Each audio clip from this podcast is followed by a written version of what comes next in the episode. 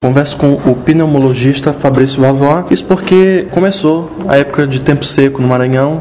Quais são os principais problemas respiratórios que aparecem? É, com o tempo seco, a gente perde uma proteção natural das vias aéreas, nariz e dos pulmões, ah, que é a água, o líquido. Né? O líquido é muito importante para limpar as vias aéreas. E na ausência do líquido, qualquer substância diferente que seja inalada, poeira, fumaça, acaba agredindo de uma forma intensa tanto o nariz quanto os pulmões. Então, nesse período, é muito frequente em relação ao sistema respiratório que os indivíduos percebam. Coriza, que é a tentativa do nariz de produzir aquele líquido que não foi, que não, não, não estava nas vias aéreas, o nariz entupido, coceira no nariz, a tosse, irritação na garganta, isso em relação ao sistema respiratório, mas não para por aí não. Né? A pele e os olhos podem ficar irritados também. O indivíduo pode ter com mais facilidade reações alérgicas na pele ou irritação ocular, parecida às vezes com uma conjuntivite. Né? Então isso pode acontecer por conta, por, pela falta da defesa natural da pele e das mucosas, que são essas regiões diferentes de pele que recobrem o resto do corpo. Né? A rigor não existe uma doença que seja causada pelo tempo seco. Os sintomas é que costumam ficar mais importantes. O indivíduo fica resfriado, ele tem muito mais sintomas. Está gripado, tem muito mais sintomas. Se tiver uma conjuntivite no tempo seco, nossa senhora, o olho vai ficar terrível, né? vai incomodar bastante. Para quem tem uma tendência alérgica também corre um risco maior?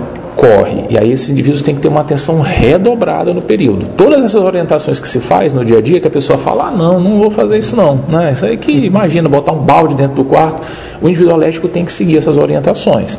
Além de que a sua alergia tem que estar muito bem controlada. Então, se o indivíduo tiver asma, por exemplo, a asma tem que estar muito bem tratada para evitar que durante esse período ele passe a ter sintomas da asma. Né? Então, esses indivíduos têm de ter atenção redobrada. Redobrada também a atenção para as crianças e idosos? Também, que essa população é uma população que costuma ter ah, sintomas que habitualmente são mais dramáticos, né? incomodam mais a estabilidade do organismo. Né? A criança porque está se adaptando ainda a esse ambiente que ela não conhece, e o idoso porque alguns, alguns, o funcionamento de alguns órgãos já ele é, se deteriora com o passar do tempo, alguns órgãos não funcionam tão bem, isso pode dificultar o ajuste a esses sintomas. Agora é importante só lembrar, é, às vezes a pessoa pensa, puxa vida, mas aqui não é seco como é Brasília, não é seco como é São Paulo, né? Isso aqui não é problema não.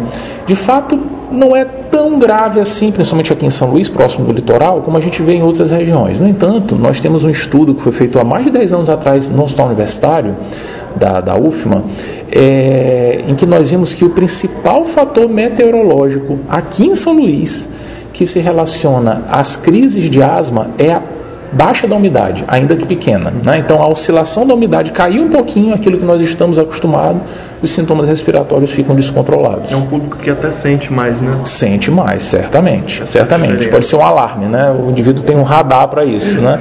Baixou a umidade, opa, olha, baixou a umidade, né? Tô ruim. Bom, quais seriam então as dicas, além de manter o balde, né, tomar água é, uhum. com frequência, manter a frequência de tomar água, quais seriam então as dicas para passar esse tempo seco tranquilo? Isso. Então são dois, são dois, dois grupos de medidas. Um grupo é tentar deixar com que as vias aéreas não fiquem secas, umidificar as vias aéreas. E aí entra colocar um balde com água, eventualmente usar um umidificador, ingerir bastante líquido.